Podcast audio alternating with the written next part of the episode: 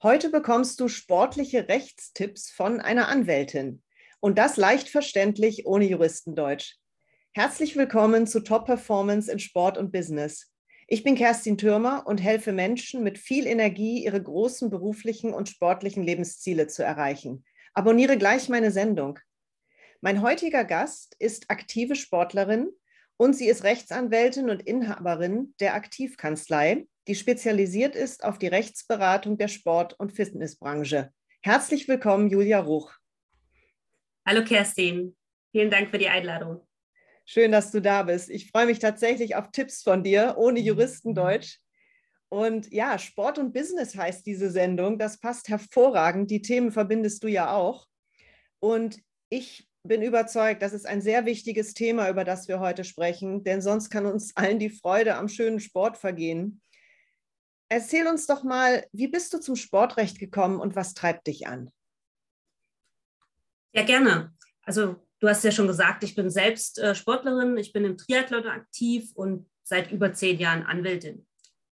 Ähm, die ersten fünf Jahre ähm, war ich angestellte Anwältin und irgendwann hatte ich dann genug von Verkehrsunfällen, Streitigkeiten am Gartenzaun und dann gab es diesen Punkt, wo ich alles schmeißen wollte, wo ich gesagt habe, ich studiere nochmal neu und zwar Sport- und Ernährungswissenschaften.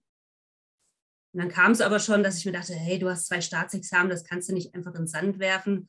Du bist ja auch gut in dem, was du tust.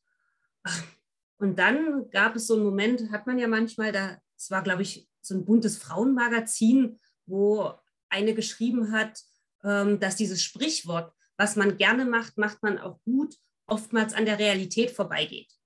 Ähm, und sie hat als Beispiel so angeführt, die Kandidaten bei Deutschland sucht den Superstar die alle wirklich gerne singen, aber nur selten so gut sind, dass sie halt davon auch ihren Lebensunterhalt bestreiten können. Und das war für mich so ein Eye-Opener, wo ich gesagt habe, okay, nein, du musst nicht Trainer werden, um in dieser Branche aktiv zu sein, sondern du kannst einfach deine Leidenschaft für den Sport und die Juristerei miteinander verbinden. Und so kam es, dass ich die Aktivkanzlei gegründet habe. Mir war von Anfang an klar, dass ich weg wollte von dieser traditionellen Anwaltstätigkeit die sich ja nur auf ein Rechtsgebiet äh, beschränkt, so Anwalt für Arbeitsrecht, Anwalt für Familienrecht. Ich wollte mich spezialisieren auf die Probleme der Sportbranche und deswegen berate ich Fitnessstudios, Sportevents und Personal Trainer in allen ihren rechtlichen Fragestellungen. Der große Vorteil ist dann dabei, dass ich halt diese Probleme der Branche halt nicht nur aus wirtschaftlicher oder rechtlicher Sicht verstehe, sondern halt auch als Sportlerin. Und wie gesagt, Sport ist meine Leidenschaft. Als aktive Triathletin liegt mir halt dieser Erfolg von ähm, Sportevents, Fitnessstudios, Personal Trainern halt besonders am Herzen. Mir ist wichtig, dass die Sport- und Fitnessbranche rechtssicher und selbstbewusst auftreten kann. Und das ist halt auch das, was mich antreibt. Was sind denn deine Hauptthemen? Mit was für Problemen kommen die Leute zu dir? Also zentrale Punkte sind die Gestaltung von Verträgen, allgemeinen Geschäftsbedingungen und Datenschutz. Insbesondere auch jetzt äh, im Rahmen von Corona Online-Angebote, sei es Kurse, Membership oder auch eins zu eins Personal Training. Wie sichere ich meine Online-Produkte? Aber es sind auch Probleme aus dem Alltag, wenn Mitglieder fristlos kündigen wollen und das Studio wissen will, ob dieses ärztliche Attest für eine Sonderkündigung ausreicht, was man dagegen machen kann. Und ein anderer dritter großer Bereich sind auch Abmahnungen von Konkurrenten oder von Verbraucherverbänden. Zum Beispiel, weil man unzulässig Werbung gemacht hat, weil man ein Heilversprechen abgegeben hat, dass man mit Kurs XY endlich wieder schmerzfrei und beweglich werden wird. Das verstößt halt gegen das Heilmittelwerbegesetz und kann abgemahnt werden. Genauso wie Markenrechts- und Lizenzen, Namensrechte. Ähm, da gibt es wunderbare Streitigkeiten drüber. Da sind Begriffe äh, geschützt worden, eingetragen worden als Marke. Und wenn man die dann halt leichtfertig benutzt, bestes Beispiel, EMS-Launch ist ein äh, geschützter Begriff, den kann ich nicht äh, für mein Studio verwenden. Und wenn dann der rechte Inhaber mich abmahnt, sind wir mal schnell bei 20.000 Euro.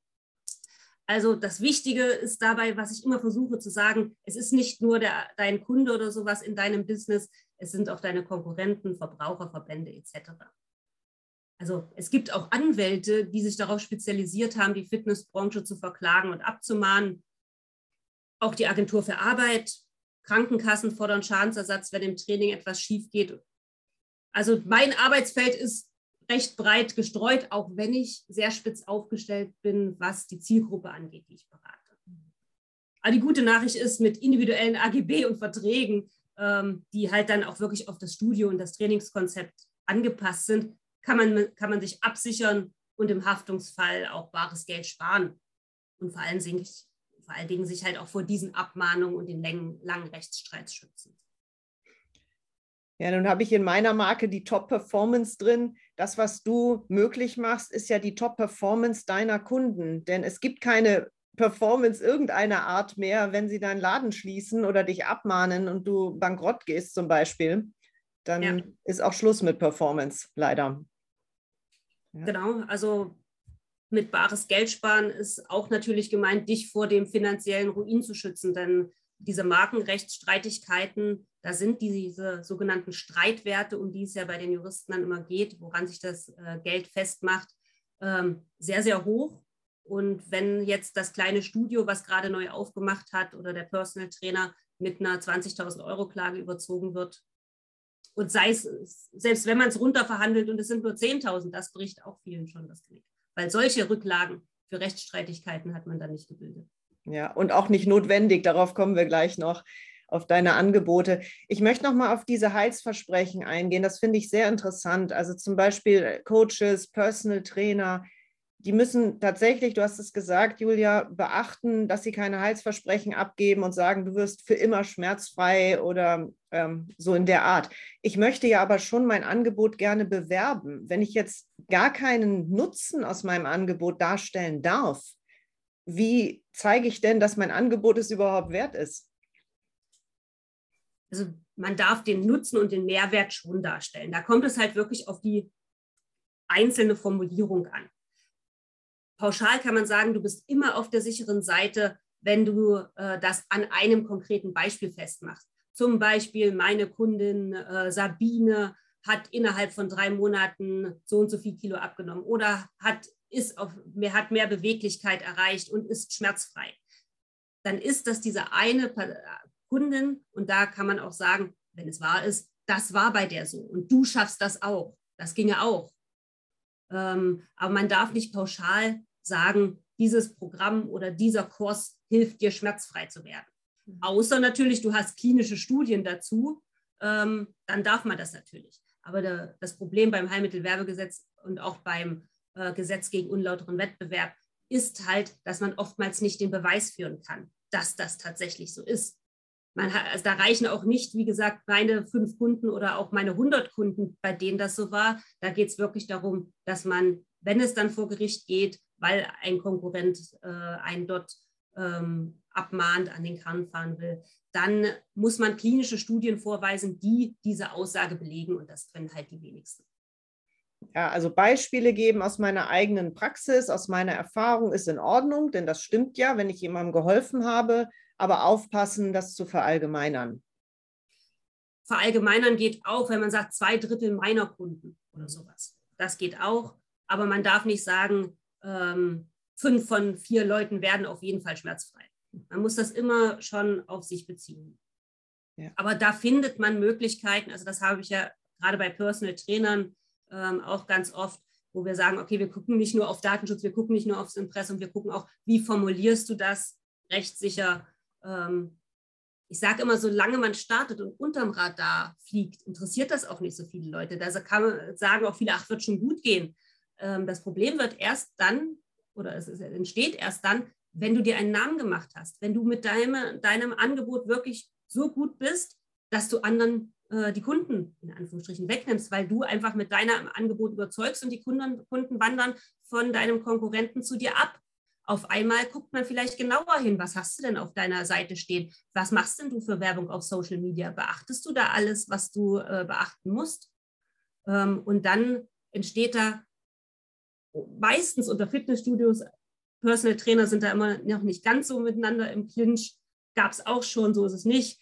Gerade bei so Mikrostudios, wo Personal Training im kleineren Bereich gemacht wird. Aber zwischen Fitnessstudios ist der Verdrängungswettbewerb sehr groß. Und da wird halt auch nicht nur ähm, die Kunden abgeworben, sondern auch mit solchen rechtlichen Mitteln gegeneinander vorgegangen. Jetzt wollen ja die meisten oder sehr viele Menschen nicht unbedingt was mit Anwälten zu tun haben. Ich weiß auch nicht, woran es liegt. Ich bekomme auch manchmal so ein flaues Gefühl und denke, ach, dann explodieren mir die Kosten. Und ich denke dann auch, ach, wird schon irgendwie gut gehen und das ist doch bestimmt ziemlich teuer. Wie begegnest du dem denn? Ähm, das Gefühl habe ich manchmal auch. Niemand mag Anwälte, auch keine Anwältinnen selbst Google ähm, zeigt einem das, wenn man bei der Suchleiste bei Google eingibt, Anwälte sind, ergänzt ja Google immer schon immer irgendwas. Und wenn man das eingibt, bekommt man die äh, Ergänzungen, Anwälte sind Verbrecher, Abzocker, Schweine und an vierter Stelle tatsächlich auch zu teuer. Ähm, nicht, also viele Nichtjuristen, sage ich jetzt mal, haben eine völlig falsche Vorstellung davon, was Rechtsberatung tatsächlich kostet weil man dann meistens diese Großkanzleien äh, vor Augen hat, die natürlich ein ganz anderes Abrechnungssystem haben, ähm, als ich, die, die ich mich auf eine Sache spezialisiert habe. Ich kann viel schneller, viel effektiver hantieren und dann sind die Kosten auch geringer. Ähm, aber allgemein mal vielleicht für ähm, deine Hörer erklärt, wie hoch die Anwaltskosten sind, hängt bei einem Rechtsstreit davon ab, wie hoch der Betrag ist, um den gestritten wird. Das ist dieser sogenannte Streitwert. Und dann gibt es dieses Rechtsanwaltsvergütungsgesetz, ähm, wo jeder anwaltlichen Tätigkeit so ein Gebührensatz zugeordnet ist. Und in Verbindung mit dem Streitwert kann man theoretisch nachschlagen, wie hoch die Gebühren für einen Anwalt sind. Klingt einfach, ist es nicht. Dieses Vergütungssystem ist absolut kompliziert und führt ähm, für beide Seiten auch zu unfairen Situationen. Zum Beispiel, ähm, je geringer der Streitwert ist, desto geringer sind auch die Anwaltskosten. Bei einem Streitwert unter 500 Euro belaufen sich die Anwaltskosten zum Beispiel auf 90,96 Euro. Und dabei ist es egal, wie oft ich mit dem Mandanten spreche, wie viele Schreiben ich an die Gegenseite rausschicke. Es ist einmalig dieser Betrag von unter 100 Euro. Es geht aber auch andersrum. Für das Erstellen zum Beispiel von einem Arbeitsvertrag darf man äh, als Streitwert das Monatsgehalt mal zwölf Monate mal fünf Jahre berechnen. Und dann entsteht auf einmal ein ganz hoher Streitwert und das führt dazu, dass ich als Anwältin für solche Vertragserstellung nach diesem Rechtsanwaltsvergütungsgesetz auf einmal über 3000 Euro abrechnen kann. Ja, das ist für beide Seiten irgendwo nicht fair. Für mich nicht die 500 und für den Mandanten nicht die Vertragserstellung mit über 3000. Man darf davon abweichen, und das, ähm, diese Abweichung kriegen die Mandanten immer dann mit, wenn nach Stundensätzen abgerechnet wird. Und diese Stundensätze kann der Anwalt tatsächlich ähm, eigenständig festlegen. Es gibt auch die Möglichkeit, mit Pauschalen und Paketpreisen zu agieren. Und da richtet sich die Höhe der Anwaltskosten nach dem Umfang natürlich, nach der Schwierigkeit und was viele ähm, Mandanten nicht sehen, mein persönliches Haftungsrisiko. Wenn ich einen Fehler in dem Vertrag oder in den AGB mache ähm, und dir fällt das irgendwann auf die Füße, weil sich jemand beschwert und ein Gericht sagt, oh Kerstin, aber deine AGB sind jetzt aber unwirksam, ähm, dann kannst du auf mich zukommen und ich muss dir sozusagen äh, Schadensersatz zahlen. Und das muss ich sozusagen auch in meinen Preis äh, einpreisen. Nichtsdestotrotz, ich arbeite zu 90 Prozent äh, mit äh, vorher festgelegten Fixpreisen damit es am Ende einfach keine über, bösen Überraschungen gibt. Das ähm, ist für mich einfach auch einfach nur fair, dass ich sage, okay, wir machen ein kostenloses Kennenlerngespräch, wir besprechen deine aktuelle Situation und deine Ziele, analysieren dein Studiomodell, dein Trainingskonzept, dein Sportevent, was auch immer das ist. Ähm, und im Anschluss sende ich dir eine Leistungsübersicht samt Kostenvoranschlag. Ähm, das würde ich auch allen raten, lasst euch vorher sagen, was es ungefähr kostet. Das kann der Anwalt ab, äh, abschätzen und er hat auch die Pflicht, vorher, vorab über die anfallenden Kosten zu informieren. Ja, und wenn die Leistungsübersicht und der Kostenvoranschlag auf äh, Zustimmung beim Kunden stößt, dann gehe ich halt erst in die Umsetzung. Also das würde ich auch jedem raten, lasst euch sagen, was wird gemacht und wie viel wird es ungefähr kosten. Ja, also es ist durchaus transparent, auch wie du es anbietest und ähm, ein kostenloses Kennenlerngespräch ja, bringt ja erstmal einen nur weiter und dann darf man ja immer noch entscheiden. Ähm, jetzt mal Klartext. Was würde es denn bei dir zum Beispiel kosten, wenn ich meinen Vertrag prüfen lasse oder meine AGBs prüfen oder gar erstellen lasse? Mhm. Also, wie gesagt, es geht um Umfang und Schwierigkeit und Haftung. Und da mache ich halt die Unterschiede. Habe ich einen Personal Trainer, der gerade anfängt, ohne Studio und vielleicht sein 1 zu 1 Training beim Kunden zu Hause macht. Da würde, sage ich jetzt mal, der Vertrag samt AGB um die 790 Euro kosten. Habe ich ein großes Studio mit mehreren hundert Mitgliedern und der Inhaber sagt mir, ich möchte so ein All-Inclusive-Paket, dann ist der Umfang für mich natürlich größer, die Haftung ist größer und dann liegen wir bei ungefähr so 1290 Euro. Okay, das sind ja schon mal konkrete Zahlen. Vielen Dank dafür.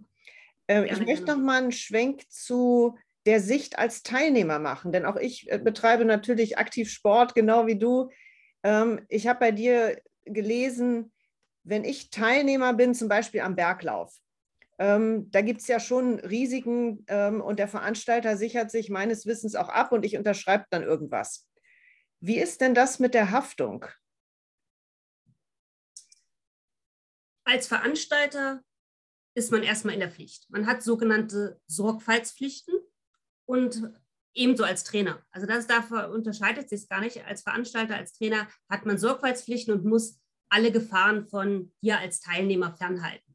Und ich muss dafür alle ausreichenden Sicherheitsvorkehrungen ähm, treffen. Du hast zwar eine gewisse Selbstgefährdung, weil du ja auch selbst entscheiden kannst, nehme ich freiwillig daran, daran teil, etc aber das hat Grenzen. Ähm, und zwar es, ähm, kann man sich das ganz gut vorstellen, ähm, dass deine Grenze natürlich da ist, wo deine, deine Information aufhört. Man sagt immer, als Veranstalter ähm, hast du ein größeres Wissen und dieses Wissen bringt dich in Verantwortung. Ähm, ich sage jetzt mal dieses, dass du auf eigene Gefahr teilnimmst, diese Klausel gibt es so nicht. Ähm, also es ist immer, wenn anzunehmen ist, dass der Veranstalter das Risiko besser erfassen kann als du als Teilnehmer, weil er einfach die Gegebenheiten besser kennt, dann scheidet dieses Teilnahme auf eigenes Risiko aus. Das kann ich dann auch in meine AGB reinschreiben, bringt mir aber nichts. Ganz im Gegenteil, Konkurrenten könnten mich dafür wieder abmahnen, weil ich eine unwirksame Klausel benutzt habe. Ähm, also Selbstgefährdung auf der einen Seite, das führt natürlich auch mit zu einer gewissen Mitverantwortung von dir als Teilnehmer gehe ich äh, auf einen Berglauf, der äh, alpin ist, dann weiß ich, wie ich vielleicht auch andere äh, Klamotten, andere Schuhe brauche, äh, vielleicht auch mehr mitnehme, Verpflegung etc. Ähm, aber als Veranstalter muss ich wirklich alles tun. Das fängt an beim, ich hole mir den Wetterbericht ein, informiere die Teilnehmer beim Start über die Wetterverhältnisse und wie entwickeln die sich, bis hin, dass ich, ähm, was heißt ich, Markierungen aufstelle, wo ein Loch im Boden ist also etwas. Also ich muss die Gefahren fernhalten, ähm, kann mich aber halt auch mit AGB absichern. Also man kann die Haftung beschränken, man kann Schadensersatz, Schmerzensgeld tatsächlich mit guten AGB auch minimieren.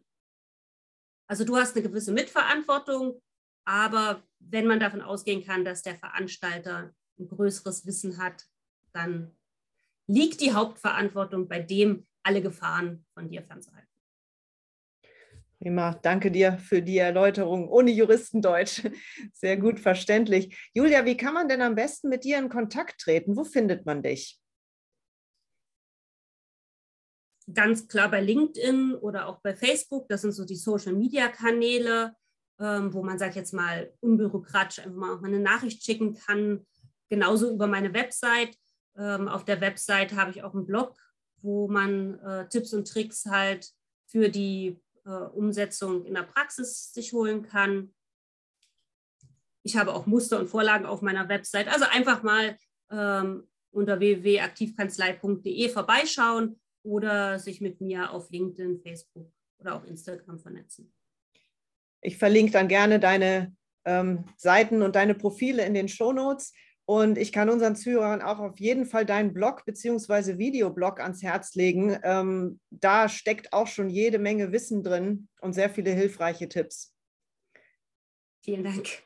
Ja, Julia, ganz herzlichen Dank, dass du heute mein Gast warst. Es ist eine tolle Folge mit sehr vielen Tipps, sehr nützlich. Und ja, weiterhin viel Erfolg bei deinen Beratungen. Ja, danke dir. Dir auch mit deinem Podcast.